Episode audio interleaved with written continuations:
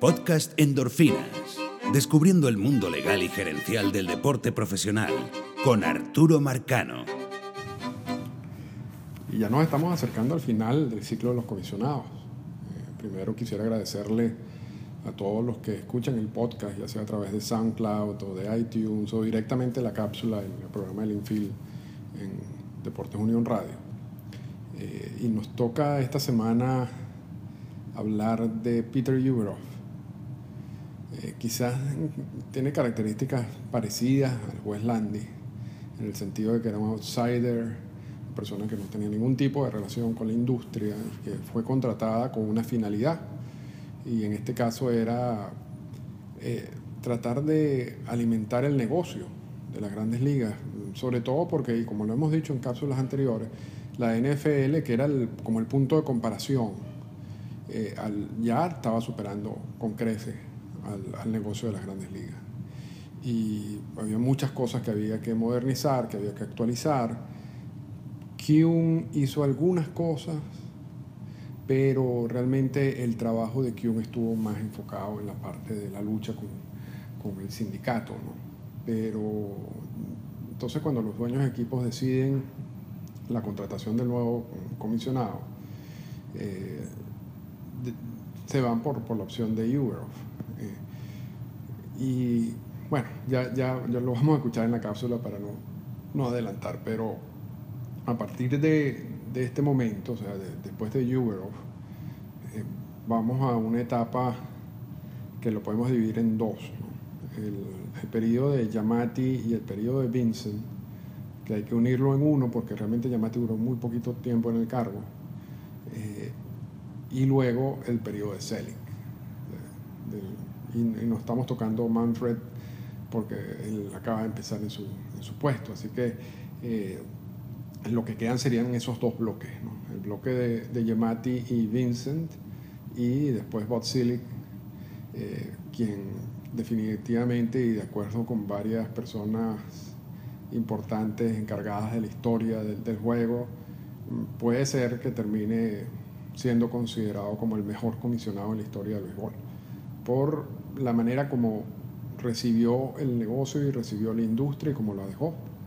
Eh, en el caso de, de Uberoff, como lo vamos a ver, él recibe una industria con serios problemas eh, en el área de mercadeo, en el área de la finanza, eh, en la manera como estaba operando y deja una industria en peor estado, mucho, quizás con algunos avances en el área de mercadeo, eh, pero en términos generales deja una industria en mucho peor estado de la que recibió. Pero vamos a escuchar la cápsula. Explorando el mundo legal y gerencial de las grandes ligas con Arturo Marcano. Cápsula de endorfina en el infield. Continuando con el ciclo de los comisionados, nos toca hablar de Peter Uberoff, el sexto comisionado de las grandes ligas. Él como, como hombre de negocio empezó de cero, eh, trabajó en un orfanato, eh, era vendedor ambulante de semillas, eh, luego se casa y se muda a Hawái, en donde es socio minoritario de una pequeña compañía mm, de una agencia de viajes que termina generando más de 300 millones de dólares en, en ingresos anuales.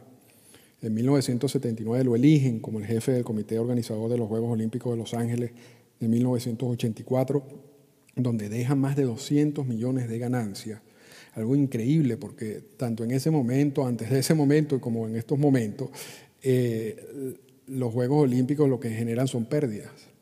Y Ubero, sin embargo, ha sido una de esas excepciones en la historia eh, en ese sentido. Eh, el, el, presidente del comité de reclutamiento del comisionado era Bob Silic. Y Silic se reúne con Peter Uberoff. Y, y después de esa reunión le dice a los dueños de equipo, este es el candidato ideal. También hay que reconocer que en ese momento no había muchas personas interesadas en ser comisionado de las grandes ligas. El cargo había perdido un poquito de peso, de importancia. Todo este lío y rollos con el, con el, sindicato y las reuniones y las negociaciones de los convenios laborales y los huelgos, y las huelgas y los paros habían afectado un poco el interés de la gente en ese cargo de comisionado. Sin embargo, Uberos dice, no, yo estoy interesado, pero yo, voy a, yo pongo unas condiciones. Y en ese sentido se parece un poco a lo que pasó con Landy, ¿no? quien también puso condiciones para aceptar el cargo. Entre las condiciones que pone Peter Uberoff es que la posibilidad de multar a dueños de equipo, en este caso, por hasta 250 mil dólares, eh, cuando realmente en ese momento lo máximo, el monto máximo que el comisionado podía utilizar para multar a alguien era 5 mil dólares. O sea, subir, subir esa, esa posibilidad eh, considerablemente y los dueños de equipo aceptan, lo aceptan. También él dice, yo quiero ser el jefe de todos. Yo no quiero que, que, esto, que ustedes actúen, por ejemplo, el presidente de la Liga Nacional, el presidente de la Liga Americana, tienen mucho poder y actúan de manera independiente muchas veces. Yo quiero ser su jefe, que ellos me reporten a mí. Y los dueños de equipo también aceptan esa condición de Peter Uberoff. Eh, otra condición que puso es que la reelección sea por el 50% de los votos y no el 75% de los votos. Eso fue un cambio que, que, incorporaron en, en, los documentos los dueños de equipos luego de la muerte del juez Landis porque consideraban que con el 75% de los votos para una reelección el comisionado no se iba a aislar, no iba a actuar de manera independiente, tenía que crear alianzas con varios de los dueños de equipos si quería mantenerse en el cargo. Con un 50% es distinto, el comisionado tiene más libertad y eso era lo que pedía Uberoff. Y los dueños de equipo al final lo aceptan, pero le dice, bueno, siempre y cuando por lo menos hayan cinco votos de equipos de la Liga Nacional y cinco votos de equipos de la Liga Americana es decir, para mantener cierto balance. También pide 300 mil dólares en sueldo, que era más o menos el doble de lo que estaba recibiendo Boykion en ese momento. Cuando Uberoff acepta el cargo, eh, encuentra una industria muy mal manejada, sobre todo desde el punto de vista de mercadeo, del manejo de la, de la marca. Eh, para darles un ejemplo, en 1984 cada equipo recibía 40 mil dólares por ese concepto, por concepto de mercadeo, que era más o menos un décimo de lo que recibían los equipos de la NFL. Y entonces Ubero hace cambios importantes. No, no es, no es el creador de la marca oficial de las grandes ligas, pero le da peso, le da importancia. Le dice a las compañías, si ustedes se van a asociar con MLB o con los equipos de MLB, tienen que pagar, y tienen que pagar bien, porque nuestra marca vale. Y esa, esos pequeños cambios y cambios importantes que hace Ubero en esos años, termina generando una industria eh, importante dentro de MLB, que es la industria de, mercadeo y de patrocinio, que hoy en día genera más de 800 millones de dólares al año. Y repito, en, ese, en el momento en que toma Uberoff la rienda, era básicamente nada. Pero eso era lo único, eso básicamente fue lo único bueno que hizo Uberoff. En el resto de las áreas de, trabajo, eh, realmente no lo hizo bien y en algunos casos lo hizo muy mal. Además, era, era un comisionado un poco ausente, ¿no?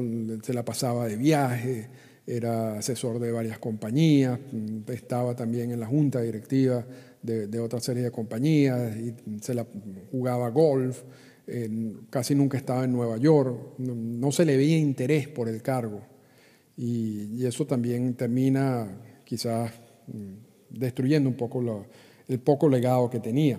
Pero eh, lo que marca el verdadero legado de, de en su historia es el caso de la conspiración, que en inglés se llama la collusion, eh, entre dueños de equipos para evitar pagarle a los agentes libres lo que el mercado debería darle. ¿no?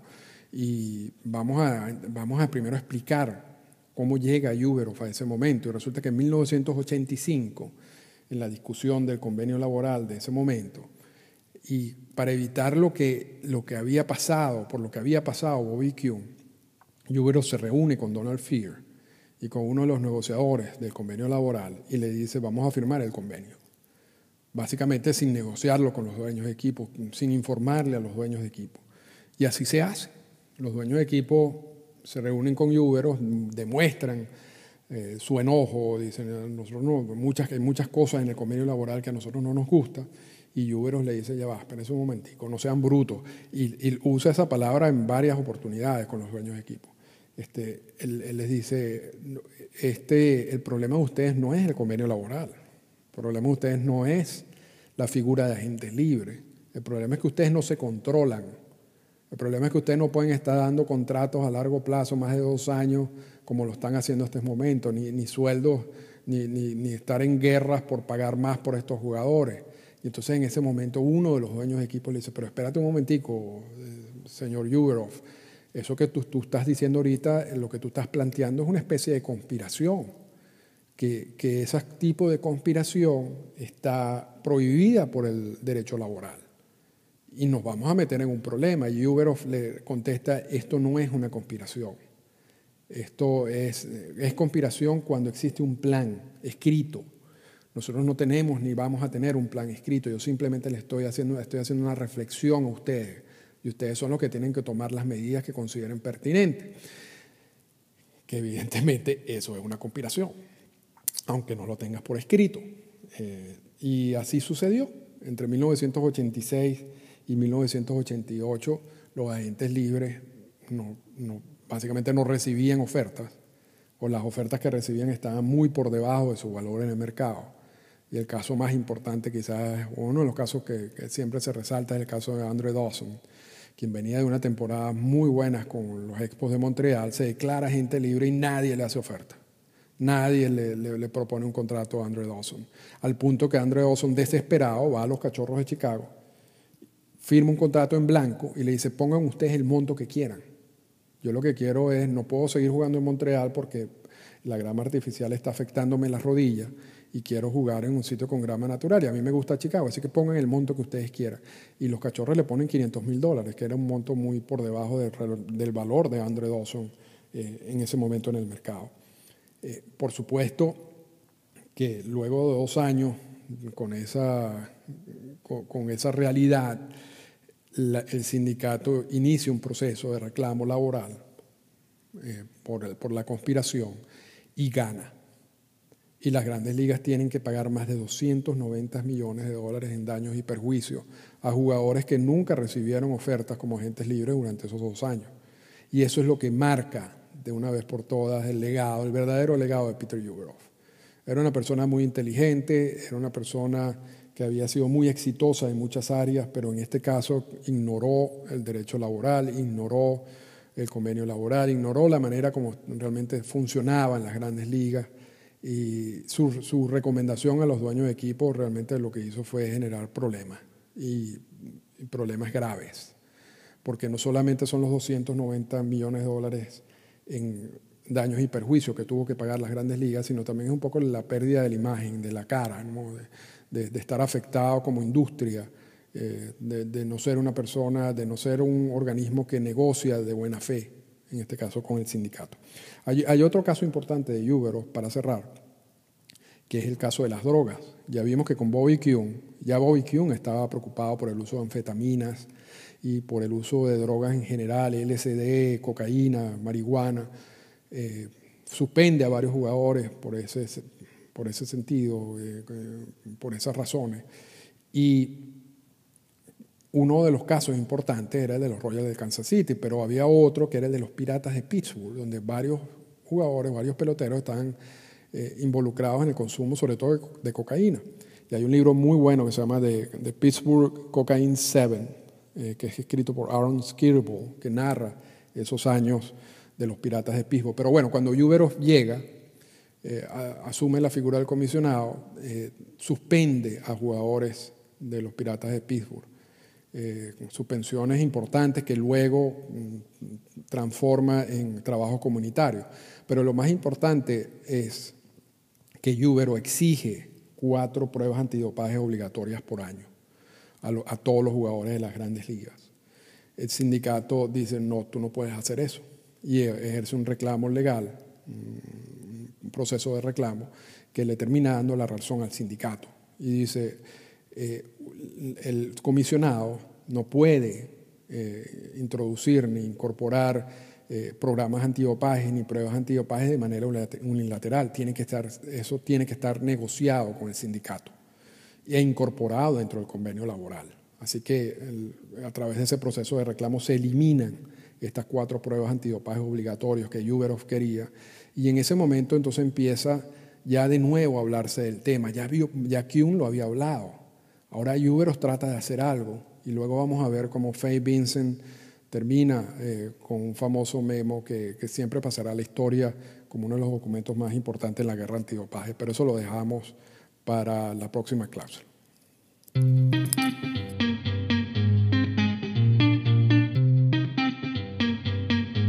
comentarios finales. Bueno, y así concluyó el término de, de Uberov. a Uberov no lo votan.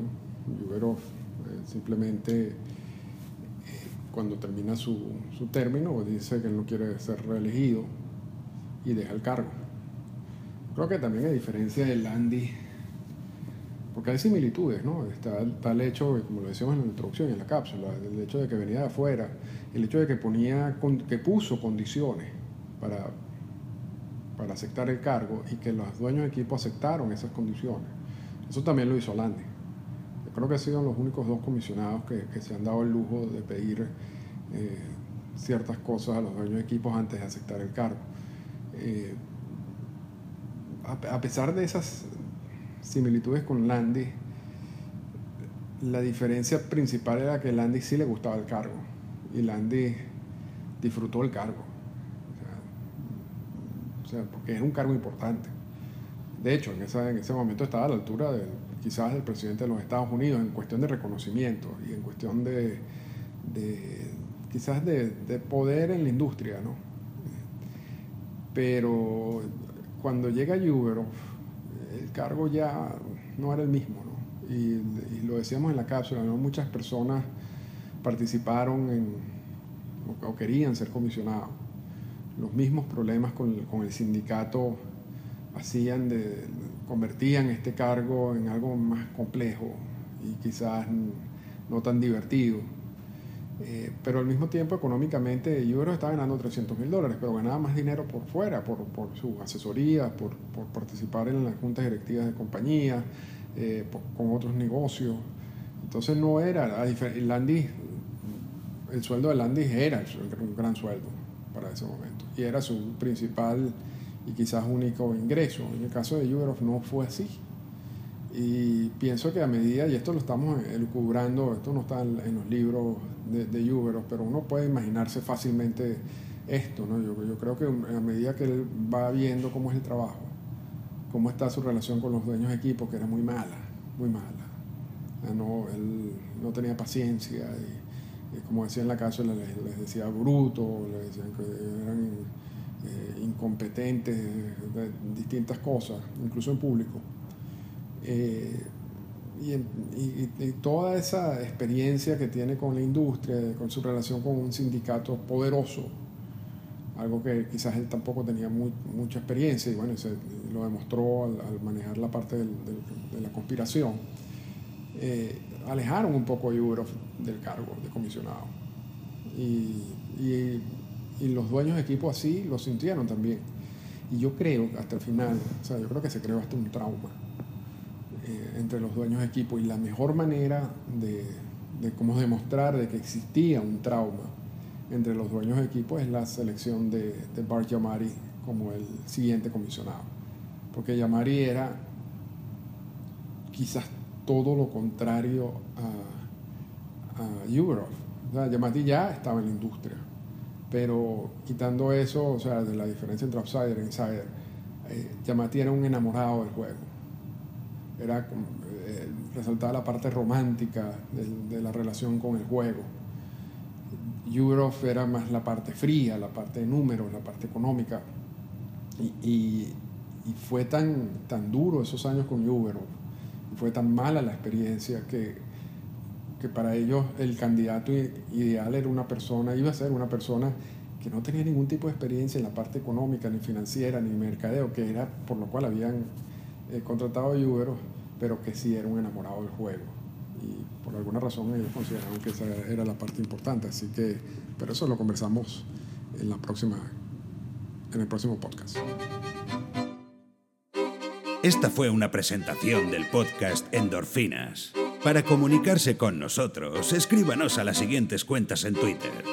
Arroba Arturo Marcano y arroba Endorfinas Radio.